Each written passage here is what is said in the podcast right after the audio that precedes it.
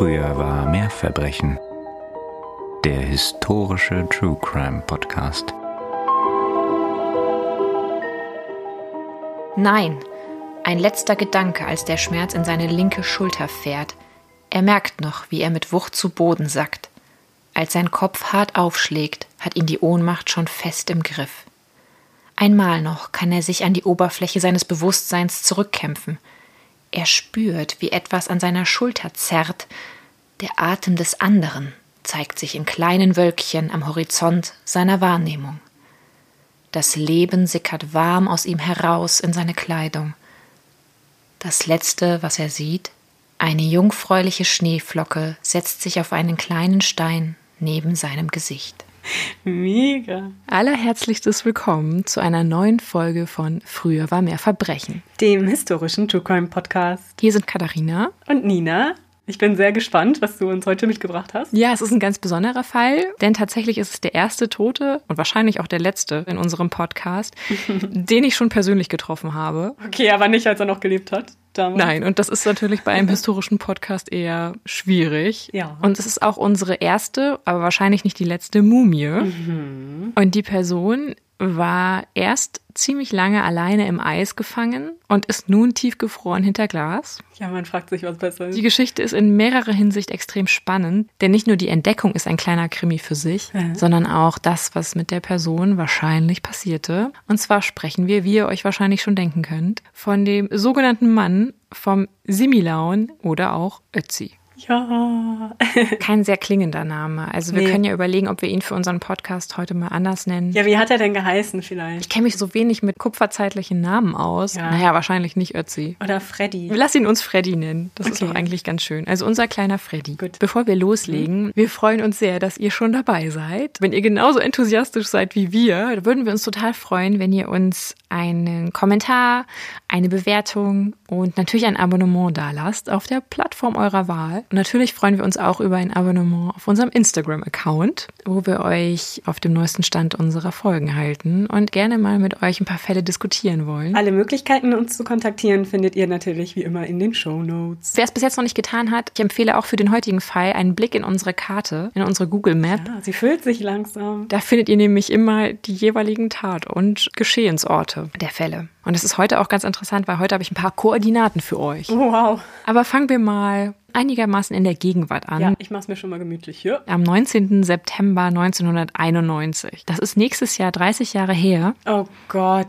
Das ist wieder so ein Moment, wo man sich nicht gerade so jung fühlt. Oh ja. Ich erinnere mich, glaube ich, noch daran, als der gefunden wurde. Ich mich auch. Also, vor demnächst 30 Jahren. Wir wissen nicht, wer so alt ist. Krass, oder? Wir sind ja erst gefühlte 22. 16.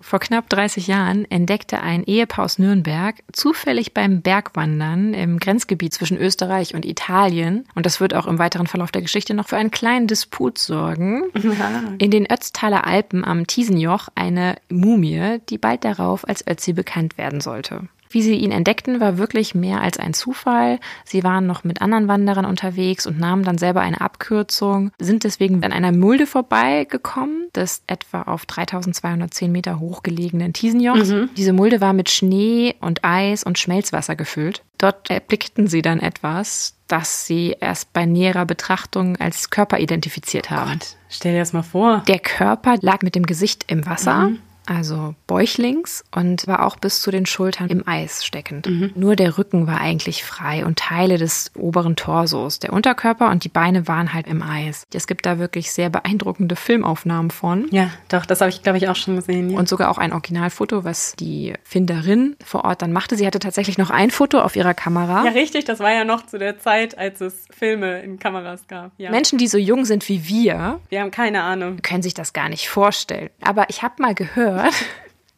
früher war das wohl so, dass du nicht unbegrenzt Fotos hattest. Das war tatsächlich dann ein Zufall, dass die Frau noch ein Foto auf der Kamera frei hatte und dieses Foto hat sie dann halt von dem Toten gemacht. Dann haben sie das natürlich gemeldet. Aber zuerst haben sie gedacht, es sei eine moderne Leiche, oder? Nicht nur sie haben das gedacht. Zumindest für ein paar Tage haben das erstmal alle anderen auch ja, gedacht. klar, ist ja auch erstmal das Naheliegendste wahrscheinlich. Bis auf Reinhold Messner. Aber das ist eine andere Uh, Geschichte. Das Reinhold ist Messner. sehr witzig.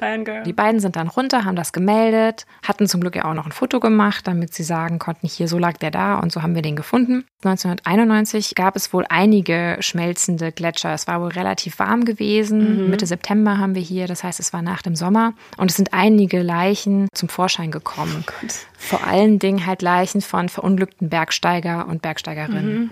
Davon ging man jetzt auch aus. Auf 3200 Metern erwartest du jetzt nicht, dass es irgendetwas anderes ist. Nee, natürlich. Die haben sich den jetzt natürlich noch nicht genauer angeguckt. Sie haben ihn jetzt nicht bewegt oder so. Soweit ich weiß zumindest. Die Behörden gingen dann auch sofort davon aus, dass es sich hier um einen verunglückten Bergsteiger handelt. Und die sind jetzt zu der Zeit darauf gestoßen, weil sich da durch das Gletscherschmelzen was verändert hat oder weil das einfach eine Stelle war, wo sonst wirklich niemand hinkam? Erstens liegt es wohl nicht direkt auf dem Pfad, den du da normalerweise gehst. Hinzu kam, dass zu der Zeit das Eis wohl relativ stark geschmolzen war. Okay. Auch wegen der Witterung. Diese beiden Begebenheiten führten dann dazu, dass sie das gefunden haben. Und dann gibt es wirklich Filmaufnahmen davon, wie die diese Leiche bergen. Jedem Menschen, aber natürlich vor allen Dingen Archäologen. Mir hat's alles umgedreht. Ja, ich kann mir vorstellen, dass nicht gerade so fachmännisch, aus Archäologensicht nicht gerade fachmännisch. Nicht fachmännisch ist wirklich ein Euphemismus in dem Zusammenhang. Flammenwerfer. Knapp vor Flammenwerfer. Oh die haben wirklich Eispickel genommen. Oh, die haben die halt auch beschädigt, die Leiche. Das ist besonders toll. Naja, klar. Zum Beispiel an der Hüfte gibt's eine Beschädigung deswegen. Also die haben mit Eispickeln, mit bloßen Händen, haben die den da rausgezerrt aus diesem anstehenden Eis. Du kannst das auf den Aufnahmen sehen, das ist so rabiat. Oh. In jedem Fall denkst du dir, das kann nicht wahr sein, dass sie das da gerade machen. Und wenn du dann noch weißt, was man mittlerweile weiß, Mhm. ist es noch umso erschreckender. Es wäre aber auch, finde ich, ein bisschen erschreckend bei einer modernen Leiche, sagen wir mal so. Etwas pietätlos. Die zerren da an dieser Mumie rum. Wie man später feststellte, gibt es ein fortgeschrittenes Stadium an Mumifizierung. Ich finde, das sieht man auch. Das sagt sofort auch der Gerichtsmediziner, der sagt, ja, okay, hier können wir sehen, es gibt keine oberflächlich erkennbare Kleidung mehr, die groß zu erkennen wäre. Dann sagt er auch, okay, man hat eine fortschreitende Mumifizierung. Er geht zu dem Zeitpunkt noch davon aus, dass die daher kommt, dass die Leiche bloß lag, dass die nicht irgendwo eingegraben war oder unter Gletscher lag, sondern dass die offen lag. Ja. Er erzählt das so ganz ne, selbstbewusst. Das Geilste ist, der sagt dann wirklich noch, und das wird später dann auch vielfach zitiert in den Medien, ja, also er ärgert sich ja schon so ein bisschen darum, dass Bergsteiger heutzutage oft dann ihre Papiere nicht dabei haben und deswegen könne man ihn ja jetzt nicht mehr so identifizieren. Ja. Er würde doch darum bitten, dass wenn man Bergsteigen geht, man im besten Fall immer einen Ausweis dabei hat, damit man identifiziert werden kann, wenn man dann tot geborgen wird. Oh, Freddy. Aber Freddy, wie wir ihn nun nennen hier, Freddy hatte halt seine Papiere zufälligerweise nicht dabei. Nee. Wir haben ja den 19. September, da wird die Leiche entdeckt. Ein, zwei Tage später sind die da schon am Bergen und dann hat man auch ein paar Gegenstände gefunden um diese Überreste herum. In der einen Dokumentation, die ich gesehen habe, kommt durch Zufall dann Reinhold Messner vorbei. Nee, wie geil. Reinhold Messner ist ja auch Südtiroler. Und dann kam er da vorbei und sagt sofort, hm, auf Basis, was ich hier sehe, gehe ich eher davon aus, der muss mindestens Ende Jungsteinzeit sein. Wow. Mhm, ich so, äh, okay, props to you. Ja, voll. Der Gerichtsmediziner so, oh, nee, hm, kann ich mir nicht vorstellen. Man geht am Anfang davon aus, dass es modern ist, dann langsam kommen den Leuten Zweifel und dann schaltet sich zum Glück auch ein Prähistoriker ein von der Uni Innsbruck. Wie kam der da drauf? Hat er die Nachrichtenbilder gesehen? Oder? Ich gehe mal davon aus, dass die ihn eingeschaltet haben, als denen auch selber so ein paar Zweifel gekommen sind. Die konnten wohl auch gerade erst verhindern, dass er bestattet wird. Das ist auch so eine andere Geschichte. Also er sollte eigentlich schon wieder bestattet werden und dann haben die sich ihn nochmal genauer angeguckt. Auf jeden Fall sagt dann ein Archäologieprofessor aus Innsbruck, "Mm, also ich gehe mal davon aus, dass das eher etwas älter ist. ja. Und fünf Tage nach dem Fund geht durch die Nachrichten die Meldung, dass es sich hier um eine 4000 Jahre alte Mumie handelt. Wie wir heute wissen, ist auch das noch ein bisschen, naja, jung, weil de facto war er noch 1000 Jahre älter. Aber wenn man erstmal in der Frühgeschichte oder in der Vorgeschichte ist, das sind da tausend Jahre. Den Fundort auf etwa 3200 Metern habe ich euch, wie schon angekündigt, mit den exakten Koordinaten Wow. in unserer Google Map verlinkt, weil heutzutage auf dieser Mulde gibt es ein kleines Monument. Zu Ehren des gefundenen Ötzis. Die exakte Fundstelle ist ein bisschen noch von diesem Monument entfernt und die haben wir euch aber in unserer Karte verlinkt. Sehr schön. So, und man geht heutzutage davon aus, dass dieser Mensch dort oben starb und dass wahrscheinlich schon kurz nach seinem Tod es anfing zu schneien. Er dadurch dann sukzessive eingefroren ist. Mhm. Dann kam halt beides zusammen. Der Gletscher gab ihn vor Jahrzehnten frei. Der Sommer war sehr warm gewesen und deswegen lag er oben frei und konnte entdeckt werden. Ja, abgefahren. Ne? Was allerdings passierte durch diese Gefriertrocknung, mhm. also wenn man mal vielleicht Fleisch oder andere Dinge gefriertrocknet, wird man das vielleicht selber erleben. Das Ergebnis ist, dass der Körper, als er gefunden wurde, nur etwa 153 Zentimeter groß war und nur etwa 13 Kilogramm wog. 13 Kilo? Wow. Ja. Das wusste ich nicht. Bis heute sorgt die Mumie nicht nur für extrem viel Forschung, sondern auch für einige Verschwörungstheorien. Okay, was, das ist ein Alien oder was? Nein, aber es gibt die Geschichte eines Fluches. So wie bei Tutanchamun gibt es auch hier die Legende von einem Fluch mhm, des Ötzi Natürlich. oder des Freddy in unserem Fall. Der Fluch des Freddy, wer kennt das nicht? Weil einige der Menschen, die sich mit ihm beschäftigt haben, sind halt irgendwann gestorben. Das ist nicht der Fluch des Freddy, sondern der Fluch des Lebens. Das Leben ist nun mal tödlich. Ja, voll. Dann gab es jahrelang einen großen Streit weil als dann rauskam, wie alt diese Mumie tatsächlich ist, haben natürlich alle gesagt, oh ja, den nehmen wir. Mhm, und alle waren in diesem Fall Österreich und Italien, war ja das Grenzgebiet zwischen Österreich und Südtirol. Nach einem längeren, auch juristischen Disput und auch diplomatisch mhm. äh, war da einiges am diskutiert werden, kam er dann 1998 nach Südtirol und dort ist er auch seitdem im Archäologiemuseum in Bozen ausgestellt. Ah ja. Und da habe ich ihn auch kennengelernt. Ah, cool. Ja, ich habe ihn noch nicht gesehen, tatsächlich, außer auf Filmaufnahmen oder Lohnt es sich denn? Es ist wirklich ein ganz tolles Museum und es wird auch hinten raus ein Tipp von mir sein. Aha. Bis heute ist er tiefgefroren bei 6 bis 7 Grad Celsius in einer Kühlkammer. Ja klar, es würde sich sonst auch nicht halten. Der Körper schrumpft aber weiterhin. Oh. Trotz der hohen Luftfeuchtigkeit in der Kammer von 98 Prozent schrumpft der Körper immer weiter. Mhm. Jeden Tag etwa um ein bis zwei Gramm. Ein bis zwei Gramm. So viel. Deswegen muss er regelmäßig neu eingesprüht werden mit Wasser. Krass. Also das ist echt interessant. Das, das war mir nicht klar. Die sprühen ihn wirklich immer wieder ein, damit sich diese Eisschicht auch erneuert und er quasi geschmeidig mhm. bleibt und halt nicht diesen Gefrierbrand auch kriegt und auch um diesen Gewichtsverlust auszugleichen. Mhm. Spannend. Und wirklich ganz komplett aufgetaut wird er eigentlich nur, wenn an ihm geforscht wird. Mhm. Und das will man wahrscheinlich auch nicht so oft tun. Ja. Mittlerweile ist er, also unser Freddy, oder halt auch Ötzi, das wohl am besten untersuchte menschliche Lebewesen der Welt. Ach, wirklich? Ja. Und man hat sogar mit ihm, oh, das ist so köstlich, einen Persönlichkeitstest für Führungskräfte gemacht. Was? Ja, der hat genauso viel gesagt wie der wie die durchschnittliche Führungskraft. Ja, richtig. Es gibt mehrere Forscher, die sich wirklich sehr, sehr eng und auch lange jetzt schon mit ihm beschäftigen. Und einer von denen hat tatsächlich auf Basis dessen, was er über ihn weiß, mal so einen Führungskräftetest ausgefüllt. Ich meine, okay. Das ist zum Schießen, ja. Man weiß heute, dass er rund 5300 Jahre alt ist. Mhm. Radiokarbon datiert können wir sagen, dass das Alter der Mumie zwischen 3350 und 3100 vor Christus ist. Mhm. Cool. Zur Orientierung vielleicht, damit die Leute ein bisschen ein Gefühl dafür bekommen, was das de facto bedeutet. Du wirst wahrscheinlich raten, was ich jetzt sagen ich werde. Ich gerade sagen. Stonehenge 1. mhm. Dort wird der Erdwall um etwa 3100 vor Christus ausgehoben. Mhm. Das heißt, wir sind etwa auf der Phase von Stonehenge 1, was ja die älteste Stufe ist. Und wir befinden uns in der Steinzeit. Im Endneolithikum, also in der späten Jungsteinzeit beziehungsweise in der Kupferzeit. Genau. Wir wissen aufgrund der wirklich exzessiven Forschung an ihm, ich glaube, auf der Welt gibt es niemanden, der so viel untersucht wird. Naja, es ist ja auch eine unglaubliche Quelle an Informationen, die da. Ja. Normalerweise haben wir ja nicht so viel Material zum Forschen. Nicht? Äh, man hat so Knochen oder vielleicht auch mal so ein bisschen hm, fleischigere Teile, wenn man Glück hat. In der Regel haben wir Müll. Richtig, klar, es gibt Skelette oder wenn man Glück hat, halt vielleicht mal eine Mumie aus irgendeinem Moor oder ähnliches.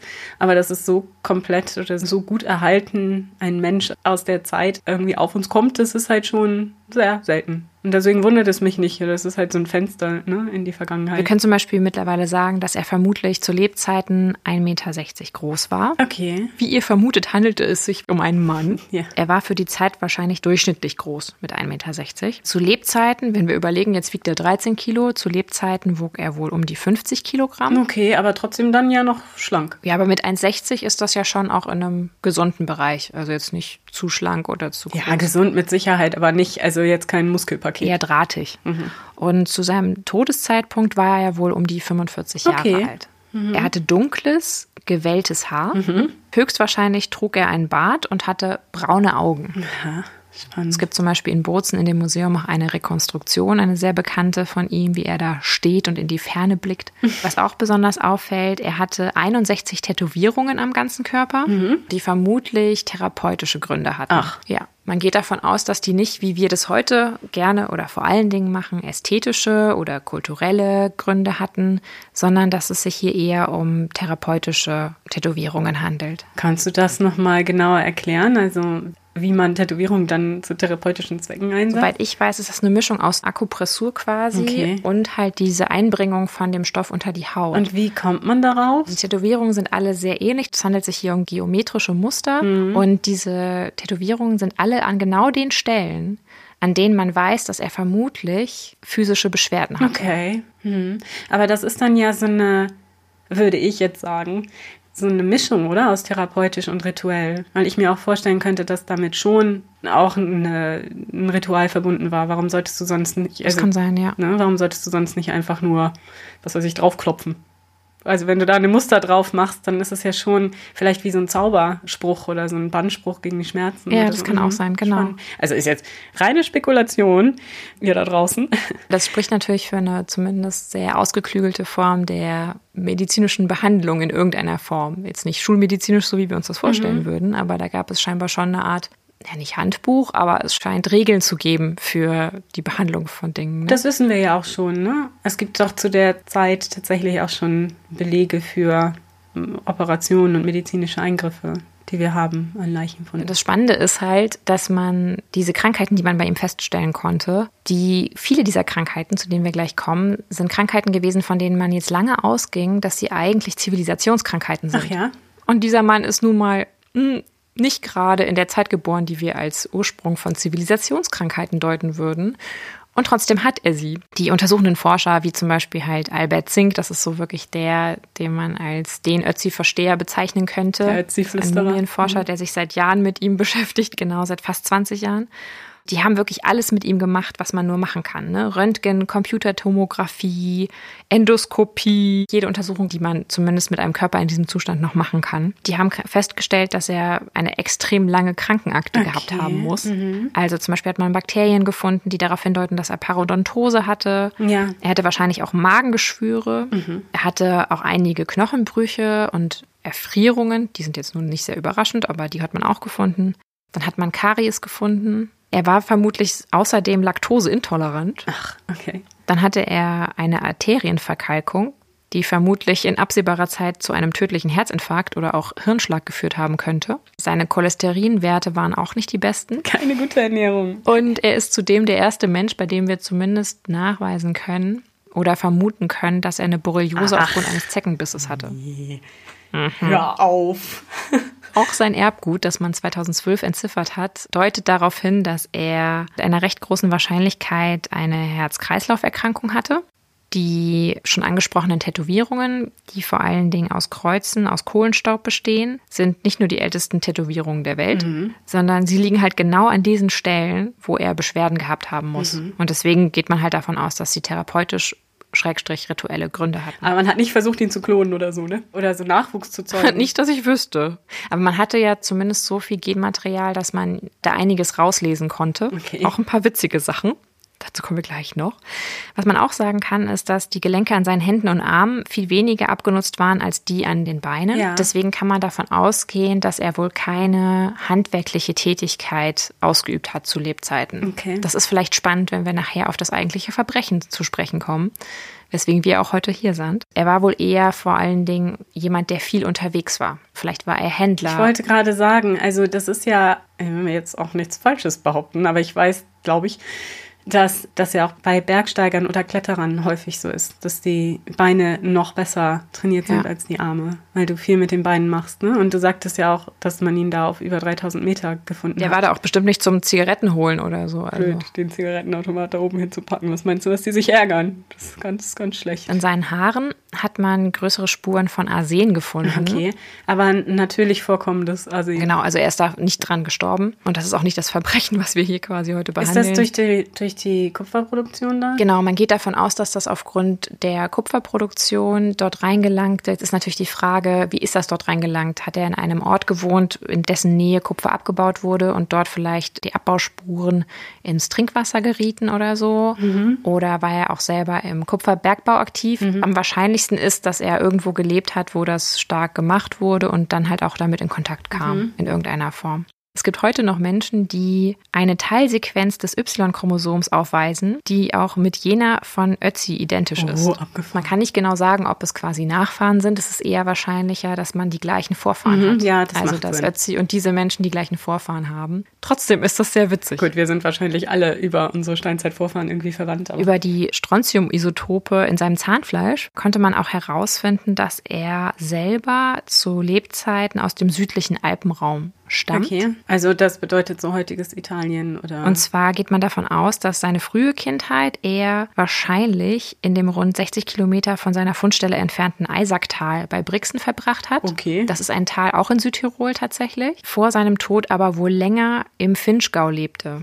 Wahrscheinlich so um die mindestens zehn Jahre müssen das gewesen sein, weil nur so kann man sich das erklären, die Spuren, die man gefunden hat, beziehungsweise die Isotope. das stimmt auch noch überein mit dem heutigen. Witzigerweise sind das beides auch Regionen, die heute im aktuellen Südtirol liegen. Deswegen passt das ja ganz gut, dass sie ihn dann und wahrscheinlich auch deswegen nach Südtirol verfrachtet haben. Er liegt quasi jetzt richtig. Man kann jetzt halt davon ausgehen, dadurch, dass das äh, alles so in einem relativ engen Umkreis ist, dass er vielleicht auch diesen Weg hoch zum Tiesenjoch nicht das erste Mal gegangen ist oder so. Also macht scheinbar muss das ein, weil man geht dort nicht zufällig hin, sondern da muss man einen Grund für gehabt haben. Man will vielleicht auch diesen Berg überqueren, man möchte woanders hin und man geht dort oben nicht hin zum Ausschau halten, vermute ich mal. Genau, das wäre noch meine nächste Frage gewesen. Um zu dem Punkt zu kommen, wo man ihn gefunden hat, ist das irgendwie eine direkte Route von A nach B für irgendwas oder war das sehr außerhalb von wahrscheinlichen Überquerungsrouten? Ganz genau weiß man das in dem Sinne natürlich nicht, weil man, es gibt keine Karten aus der Zeit, wo drauf steht, ähm, möchten Sie dahin kommen, nehmen Sie diesen Weg. Nee, aber meinetwegen von einem Tal ins andere der tiefste Punkt oder so. Keine Ahnung. Also da hätte man halt vorbeigemusst. Man geht davon aus, dass dieser Pass, den man dann ja auch später oder bis heute geht, deswegen wurde er ja auch gefunden,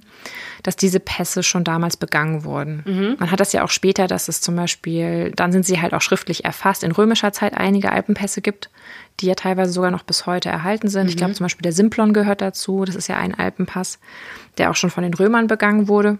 Dementsprechend werden die Römer diese Pässe nicht das erste Mal genutzt haben, sondern die werden auch schon vorher begangen worden sein. Und soweit ich weiß, geht man davon aus, dass das auch für den Pass gilt, an dessen Stelle oder in dessen Nähe er gefunden wurde. Es gibt Theorien, dass er vielleicht auf dem Weg war, um neues Kupfer zu holen oder Kupfer wegzubringen. Er hatte einiges dabei. Also er hatte dabei vor allen Dingen, was sehr ins Auge fällt, einen mehr als 180 Zentimeter langen Bogen aus Eibenholz und einige Schäfte, zwölf Stück und zwei Pfeile sogar, die zum Schuss bereit waren. Also die waren über 90 Zentimeter lang. Wow. Die Feuersteinspitzen dieser Pfeile waren mit Birkenteer eingeklebt. Das ist ganz toll, weil aufgrund dieser Funde kann man auch einiges sagen zu der damaligen Technik bezüglich von Waffen und waren danach mit einem Faden umwickelt worden. Am Schaftende fand man sogar eine dreiteilige Radialbefederung für die Stabilisierung im Flug. Ach, natürlich. Wer kennt es nicht? Manche gehen sogar davon aus, dass der Bogen dort, wo er gefunden wurde, nämlich anlehnt an einen Felsen, Ach, dass das wirklich auch der Ort war, wo er abgelegt wurde. Ah, okay. Also die haben den Fundort nachher nochmal archäologisch untersucht. Genau, also es gibt auch zum Beispiel Karten, wie sich diese Funde verteilen auf die Fundstelle in dieser Mulde. Es gab dort auch einen Köcher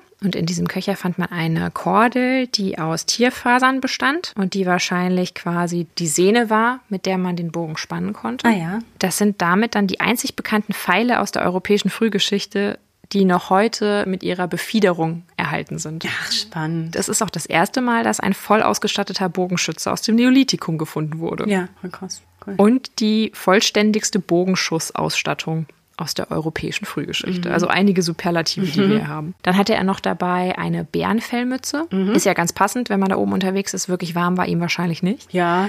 Einen Dolch aus Feuerstein, Hosen aus Ziegen- und Schaffell. Das Schaffell wurde auch für den Köcher verwendet, den man dort fand. Einen sogenannten Zunderschwamm. Den sogenannten Fomes fomentarius aus der Ordnung der Stielporlingartigen. Kannst du uns noch mal kurz erklären, liebe Katharina, wozu man einen Zunderschwamm benutzt? Also mit einem Stück Pyrit zusammen mhm. kann man diesen Zunderschwamm benutzen als Feuerzeug. Ach, vielen Dank. Bitteschön.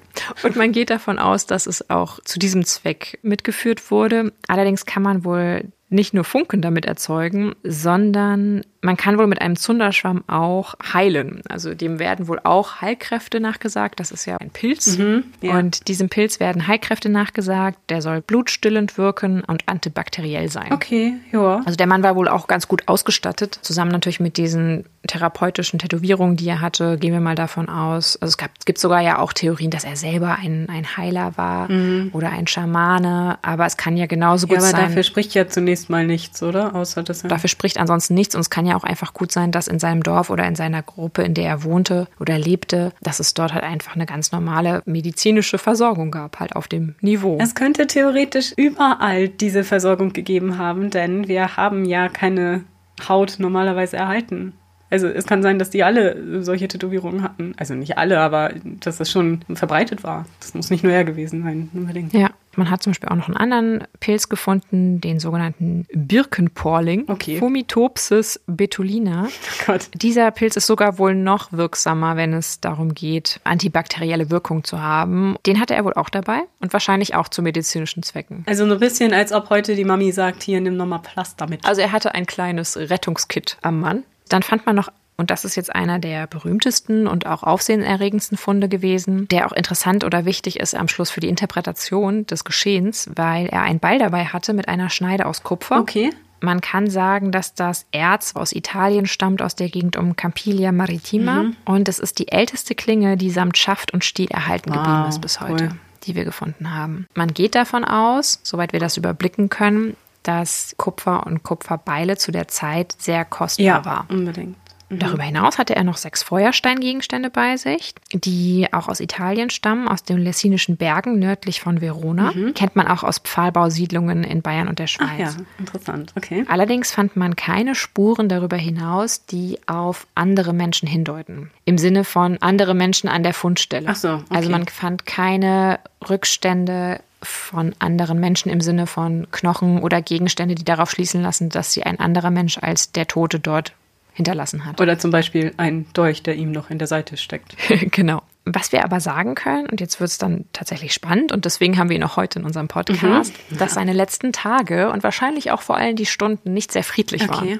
Denn die Analysen seines Verdauungstraktes zeigen, dass er sich in den Tagen vor seinem Tod südlich des Berges, wo er gefunden wurde, also südlich des Tiesenjochs, aufgehalten hat und wahrscheinlich auf dem Weg Richtung Norden okay. war. Mhm. mhm. Also nur um das so ein bisschen zu rekonstruieren. Wir gehen davon aus, dass aufgrund dieser Funde man so ein bisschen theoretisch überlegen kann, dass er auf dem Weg nach Norden war. Ja. Paläobotaniker fanden auch heraus, dass an seinem Körper und an seinen Gegenständen, die er dabei hatte, die Reste von 75 verschiedenen Flechten und Moosarten waren. Mhm. Spuren von diesen Arten fanden sich auch in seinem Magen und Darm. Ja. Die stammen aber nicht alle aus hochalpinen Zonen. Also kann man davon ausgehen, dass er sie in den Stunden oder Tagen davor mitgebracht hat, beziehungsweise mit ihnen in Kontakt kam.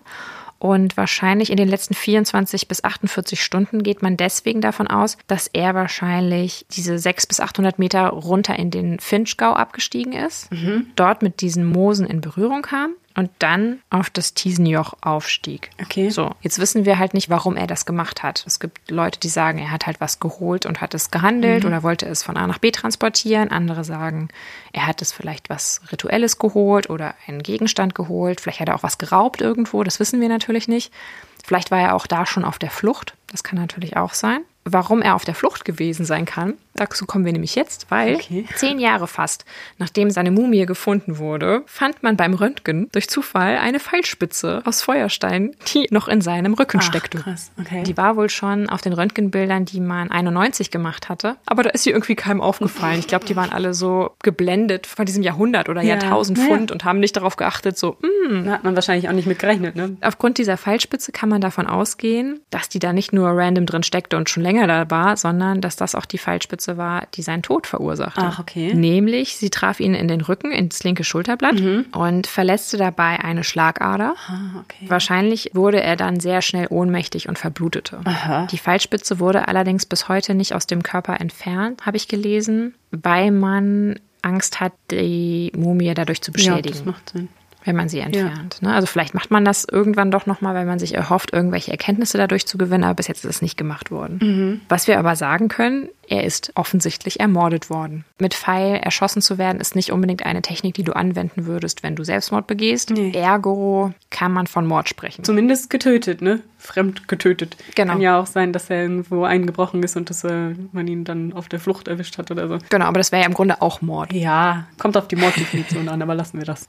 Bei Untersuchungen 2003 konnte man nachweisen, dass er in der rechten Hand zwischen Daumen und Zeigefinger eine tiefe Verletzung hat. okay. Die interpretiert man als Abwehrverletzung. Aha. Also, dass er einen Angriff abgewehrt hat mit einer scharfen Waffe, Mhm. die auf ihn geführt wurde und dass er sie mit der bloßen Hand abgewehrt hat. Hier konnte man aber nachweisen, dass der Heilungsprozess schon begonnen hatte. Okay. Also muss diese Verwundung mindestens einen Tag vor dem Tod passiert sein. Das deutet natürlich darauf hin, dass er schon vorher in einen Konflikt geriet, beziehungsweise in eine Situation kam, die ihn eventuell zur Flucht nötigte. Unterstützt natürlich die Hypothese von einem Menschen, der fliehen musste und auf der Flucht dann erschossen ja, wurde. genau, das stimmt. Mhm. 2007 konnte man zum Beispiel dann auch noch nachweisen, dass es einen Schädelbruch gab und einen Bluterguss am Schädel. Man weiß aber nicht, ob dieser Bluterguss und der Schädelbruch erst, so habe ich es jetzt interpretiert und auch am Anfang so geschildert, geschah, als er getroffen wurde und zusammenbrach. Mit dem Kopf aufgeschlagen ist bei dem. Oder ob diese Verletzung vorher schon stattgefunden hatte und eventuell vielleicht sogar auch Resultat eines Schlages auf seinen Kopf war. Okay. Auch das weiß man halt nicht. Ne? Also ich habe jetzt eher so interpretiert, dass er, nachdem er getroffen wurde, stürzte und sich dabei den Kopf aufschlug. Aber das kann auch anders gewesen sein. Der Angriff mit dem Pfeil muss wohl relativ unvermutet gekommen sein. Das weiß man deswegen, und jetzt wird's wieder witzig, dass er kurz vor seinem Tod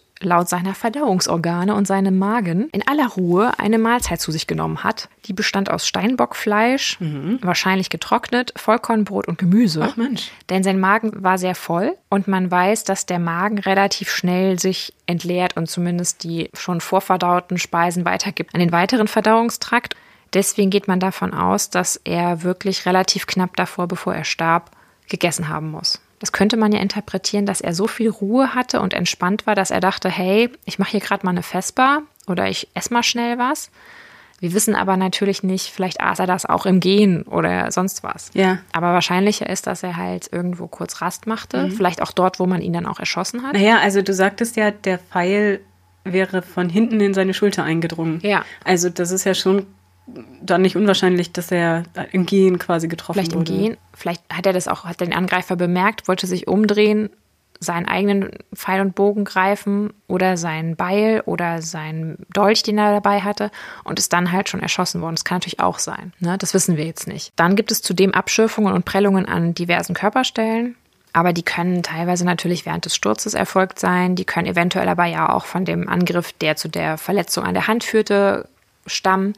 Das können wir nicht genau auseinanderhalten, aber die wahrscheinlichste Interpretation ist ja, dass es einen Konflikt gab, dass er deswegen weg musste und dass aber diese andere Konfliktpartei ihn dann verfolgte, beziehungsweise dann sp zumindest spätestens tötete. Deswegen gibt es halt bis heute da wirklich viele Raum für Interpretation, aber auch Rätselraten. Zum Beispiel hat man lange auch gedacht, vielleicht war es ein Raubüberfall. Aber dagegen spricht eindeutig, dass das Kupferbeil, das wir ja definieren als sehr wertvoll, nicht entfernt wurde. noch da ist. Hm. Was auch noch sehr interessant ist, das fand ich super spooky. Der Schaft des Pfeiles, mit dem er erschossen wurde, ist entfernt worden. Ach, okay. Aber der Pfeil ist, also quasi die Pfeilspitze ist stecken geblieben lassen worden. Jetzt lehne ich mich aus dem Fenster, weil ich nicht, mich in der Region gar nicht auskenne mit dem Fundmaterial. Aber in der Regel haben die ja so kleine, naja, so zurückgerichtete Widerhaken. Das heißt, du kannst das nicht so einfach rausziehen, den Pfeil selber. Wenn du ordentlich na, so daran ziehst, kriegst du dir bestimmt die, den Schaft raus, aber nicht den Pfeil. Also das kann ich mir schon Ja, vorstellen. das ist halt die Frage, warum entfernt der Angreifer den Pfeil, aber nimmt sonst nichts mit? Soweit wir wissen. Ne? Also klar, es kann auch sein, dass er noch was krasseres dabei hatte, irgendwie was Wichtigeres für den Angreifer, was dann auch mitgenommen wurde. Aber hätte man da nicht auch ein Kupferball mitgenommen, wenn das so wertvoll ist? Das wurde ja nicht gemacht. Jetzt gibt's halt die Theorie, und ich finde die auch relativ glaubwürdig, dass dieser Pfeil in irgendeiner Form eine Identifizierung des Täters zugelassen hätte.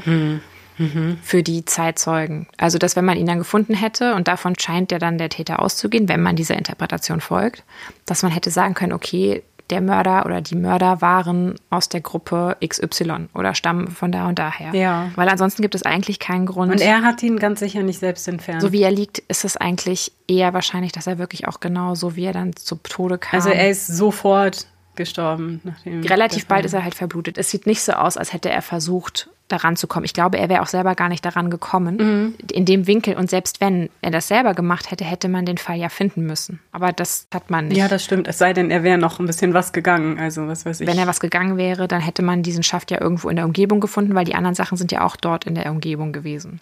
Aber es ist eher unwahrscheinlich, weil er wahrscheinlich relativ schnell verblutet ja, ist. okay. Mhm. Dann muss man davon ausgehen, dass halt der Täter den Pfeil entfernt haben. Man weiß auch, dass das halt noch zu Lebzeiten aus dem Schusskanal gezogen wurde, weil sich im Kanal noch Blutspuren finden.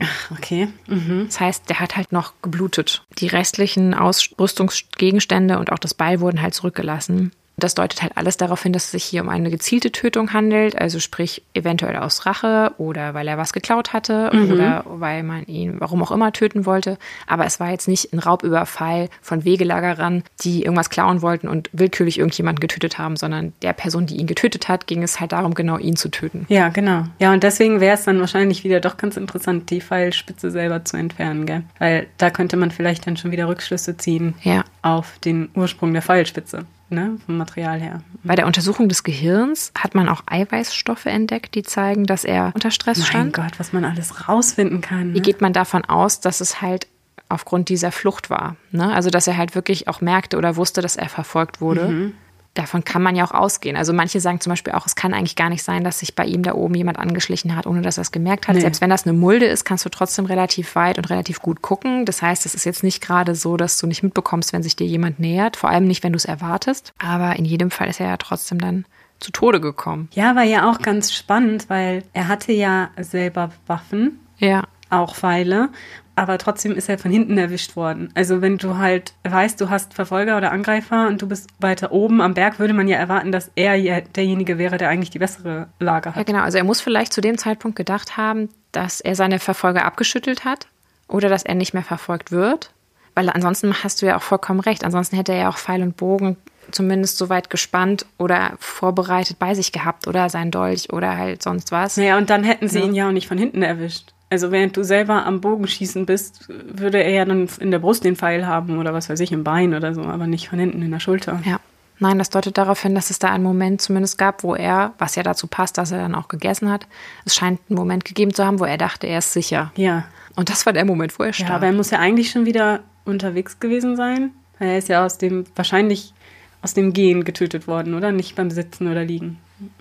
Von der Art, wie er. Aber die Gegenstände, so wie sie dort eigentlich sind, die hatte er nicht so nah bei sich, dass man davon ausgeht, dass er seine Ausrüstung gerade trug, sondern ich schätze mal, er wird dort Rast gemacht haben, wird gegessen haben, hat bald seine Sachen abgelegt, war vielleicht kurz mal pinkeln oder so und hat halt dann gemerkt, dass er doch verfolgt wird und hat sich dann vielleicht rumgedreht und wollte zu seinem Dolch oder sonst was greifen und Ah, ist dann okay. erschossen worden. So stelle ich mir das vor, weil die Sachen, die man gefunden hat, die liegen halt nicht so nah an ihm dran, dass er sie verloren hat beim Umfallen, sondern die muss er vorher wahrscheinlich abgestellt also haben. das ist schon so der Fundort und die Sachen sind nicht dahin getragen worden. Ja. Also nicht durch, durch ähm, Gletscherbewegung oder so irgendwie verändert, sondern das ist genau so Nee. Noch der Fundort. Okay. Davon geht man und dann, aus, Aber ja. da war keine Feuerstelle oder irgendwas. Nicht, dass ich wüsste, nein. Aber was halt ganz spannend ist, es gab dann auch Leute, die gesagt haben, ah, vielleicht ist er doch von, von seinen eigenen Leuten dann bestattet worden da oben und hat deswegen halt die Sachen dabei gehabt, also ein Kupferbeil und so, also auch wirklich wertvolle Gegenstände, die man ja öfter dann mit ins Jenseits gegeben hat. Aber dagegen spricht halt die Haltung der Mumie, weil diese Haltung ist sehr, also du würdest keinen Toten so bestatten, wenn du ihn intentionell bestattest Nee, richtig. Ja. wenn er quasi Leute dabei gehabt hat, die ihm bestattet haben von seinen Leuten, dann hätten die ihn anders hingelegt, dann hätten die ihn auch nicht auf den Bauch gelegt Nee. und dann hätten die ihn auch nicht so liegen lassen. Und wenn sie ihn dabei gehabt haben, hätten sie ja auch vielleicht geholfen oder versucht, ihn zu retten. Und selbst dann hätten sie ihn nicht so liegen lassen. Also spricht eigentlich alles da, vieles dagegen. Das meiste halt dafür, dass er alleine war, als er starb. Mhm. Also dass wahrscheinlich nur der oder die Täter dabei waren. ja, interessant. Relativ sicher wissen wir halt nur, dass es dann recht bald nach seinem Tod anfing zu schneien Mhm. und er mit der Zeit äh, ins Eis geriet. Ja. Und somit halt ein einmaliger Fund bis heute ist. Und wir nur wissen, dass er einem Verbrechen beziehungsweise ja, einer Tötung zum Opfer mhm. fiel. Ob er sie vielleicht sogar verdient hatte, wir wissen es nicht. Nee, ne? Keine Ahnung. Die größte, witzigste Wendung in der Geschichte wäre jetzt, wenn rauskommt, er war ein, was wahrscheinlich nie rauskommen nee, wird. Kann ja nicht. war ja auch ein ganz mieser Typ. Ja. Aber das werden wir nie erfahren. Das heißt, wir können uns unsere eigene Geschichte erzählen. Deswegen möchte ich euch auch heute mal statt eines Buch- oder Filmtippes einen Reisetipp geben. Ich weiß, das ist wahrscheinlich, auch wenn ihr das hört, nicht ganz so einfach zu reisen nee. in den momentanen Zeiten. Aber sollte es irgendwann wieder mit gutem Gefühl möglich sein, kann ich euch sehr empfehlen, nach Bozen ins Archäologische Museum zu gehen und ihn euch anzugucken. Mhm. Die ganzen Artefakte sind dort auch ausgestellt. Die Ausstellung ist wirklich super. Er selber ist zu sehen zwar wirklich hinter einer meterdicken, ja, das auch meterdicken so. Wand, ja. Mhm. aber das ist ja nur in seinem Sinne. Beziehungsweise, wir wissen nicht, vielleicht findet er es auch blöd, da rumzuliegen und jeden Tag begafft zu werden, aber zumindest erhält das halt die Mumie. Mhm. Und vielleicht noch als kleiner Abschluss, was aus den Findern wurde. Und dann kommen wir auch zu dem Fluch des Ötzi. Ah ja, genau. Vor zwölf Jahren verunglückte einer der Finder der Ehemann tödlich beim Wandern in Österreich mhm. Und erlebte nicht mehr, dass dem Ehepaar auch ein Finderlohn zugesprochen wurde in Höhe von 175.000 Euro. Ich will auch so eine äh, Freddy finden. Wow. Ja, Südtirol hat das dann auch bezahlt. Allerdings hat die Witwe das Geld vor allen Dingen dann auch für die Anwaltskosten ausgegeben und sie betont auch immer wieder, dass es ihr nie um das Geld ging, sondern dass das quasi dann nur zufällig dann noch dazu kam. Und die Anwaltskosten jetzt Wofür? Dafür, dass sie den Finderlohn kriegen konnten oder dass sie. Dafür, dass sie auch als Finder genannt werden. Ah, okay, so quasi so ein Recht an der Geschichte. Ja. Okay. Das kann ich gar nicht so schlecht nachvollziehen. Weil es ganz schnell so ist, dass irgendwie, egal wer es gefunden hat, das ist dann nachher der Höchste in der Behörde, mhm. der, der es gefunden hat.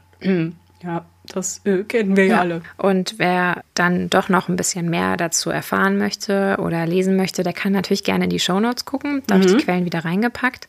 Aber ansonsten ist auch sehr zu empfehlen, auch gerade wenn man gerade nicht hinreisen kann, ein atmosphärischer Clip von Arte in 360 Grad auf YouTube. Ach, cool. Den Link dazu packe ich mhm. euch auch rein und die ZDF-Info-Doku Ötzi, der Mann aus dem Eis. Ah ja, sehr gut. Da sind dann auch einige Szenen zu sehen, wie der Herr geborgen wurde.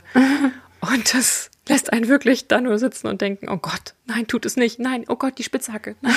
ja. ja, nee, ich ertrage sowas eh immer schlecht. Archäologie-Dokus. nee. Also ich kann es euch nur wärmsten ans Herz legen und ich finde, der Fund dieser Mumie ist wirklich eine einmalige Chance gewesen für die Wissenschaft mhm, und die Forschung ja. und hat uns diese Vergangenheit, die so weit weg ist, um so vieles näher gebracht. Ja, ganz, ganz toll. Deswegen finde ich, ist es ein ganz besonderer Fall und ein ganz besonderes Verbrechen und wird vermutlich auch das älteste Verbrechen sein was wir hier jemals besprechen werden. Das ist sehr wahrscheinlich so, ja. Und wir werden das Geheimnis nie ganz lösen können. Mhm. Aber ich finde ganz spannend eigentlich dabei auch, dass man sich so ein bisschen seine eigenen Gedanken machen kann sich eine Geschichte erzählen kann. Und das ist ja auch ganz schön. Also ich hoffe, ihr seht ihn jetzt mit vielleicht anderen Augen als vorher. Ja, und äh, stattet ihm einen Besuch ab. Ich glaube, er wird sich freuen. Ja, also ich werde das auf jeden Fall mal tun. Ich werde überall hinreisen, sobald es wieder geht. Gar keine Frage. Ja, nach diesem Ausblick jetzt in die frühe Menschheitsgeschichte, mhm. obwohl, nein, archäologisch gesehen ist das eher schon fast die mittlere bis späte ja, Menschheitsgeschichte, aber das stimmt. Ihr wisst, was ich meine. In diesem Podcast wird es die frühe Menschheitsgeschichte sein. Es ist eben sehr schwer, die Menschen in der Zeit zu fassen. Also du hast halt nicht genug Informationen, ne? Und hier haben wir halt das große Glück, dass durch ja. die Umstände so viele Informationen erhalten geblieben sind. Ich gehe auch davon aus, dass mit fortschreitender Entwicklung von Techniken und Wissenschaft und Möglichkeiten da noch weitere Erkenntnisse dazukommen werden. Mhm. Ja, das glaube ich. Ich bin sowieso total fasziniert schon, was die alle schon gemacht haben. Ach, und das ist nur ein Bruchteil. Also da gibt es noch mehr. Also die haben wirklich alles mit ihm gemacht, was du machen kannst. Krass, dass sie da auch das Gehirn untersuchen können oder untersucht haben und dann noch so viel rauslesen können, finde ich total spannend. Also ich habe das jetzt gar nicht so verfolgt, muss ich sagen. Ich meine, natürlich kennt man Ötzi und man kennt die Geschichte um, also grob zumindest, um, um ihn. Aber ich fand immer, es wird sehr viel spekuliert in Dokumentationen zu dem Thema und so weiter. Ja, also es ist immer auch. sehr viel. Du siehst ihn halt dann da vor seinem Haus mit seiner Frau und was weiß ich, oder, oder äh, er ist Priester oder sonst was. Das, ist, das geht zu weit, weil wir es einfach nicht sagen können. Finde ich auch. Ich finde es sehr schön, eine Geschichte zu erzählen, so wie du es heute gemacht hast, finde ich echt super. Aber das ist eben auch eine Geschichte, für die es Belege gibt. Oder die man zumindest aufgrund von Belegen irgendwie rekonstruieren kann oder konstruieren kann. Während ob er jetzt eine Frau hatte oder zwölf Kinder in einem Haus oder was weiß ich, in einem Wagen gewohnt hat, wir können es einfach nicht sagen. Und ich finde, da geht es zu weit. Du, vielleicht war mit einem Mann zusammen, Ja. wir wissen es nicht. Ja? Ne? Nee, überhaupt nicht. Ich finde das immer ganz wichtig, nochmal zu unterstreichen bei so alten Fällen, weil wir eben ganz viel, das wir sehen in Dokumentationen, im Fernsehen, was weiß ich, das ist alles unsere heutige Sicht, unsere Aufprägung. Ja. Und das wird dann aber schnell wieder rückbezüglich als Beleg dafür genommen, dass es ja so war. Also ja, guck mal, der war ja schon da mit seiner Frau im Haus. Äh, das können wir halt einfach gar nicht sagen. Und das ist halt immer ganz wichtig, finde Es ich. ist auch wichtig, deutlich zu machen, wo wir relativ sicher sein können und wo der Rahmen ist, wo man anfangen muss zu spekulieren. Mhm, genau. Das ist dann sauber und dann kann man sich natürlich seine Gedanken und seine Fantasien machen, aber ich finde, das muss man immer transparent gestalten. Mhm. Und deswegen habe ich auch extra nicht für die Recherche für heute den Spielfilm geschaut, den es ja mittlerweile gibt. Ach, echt?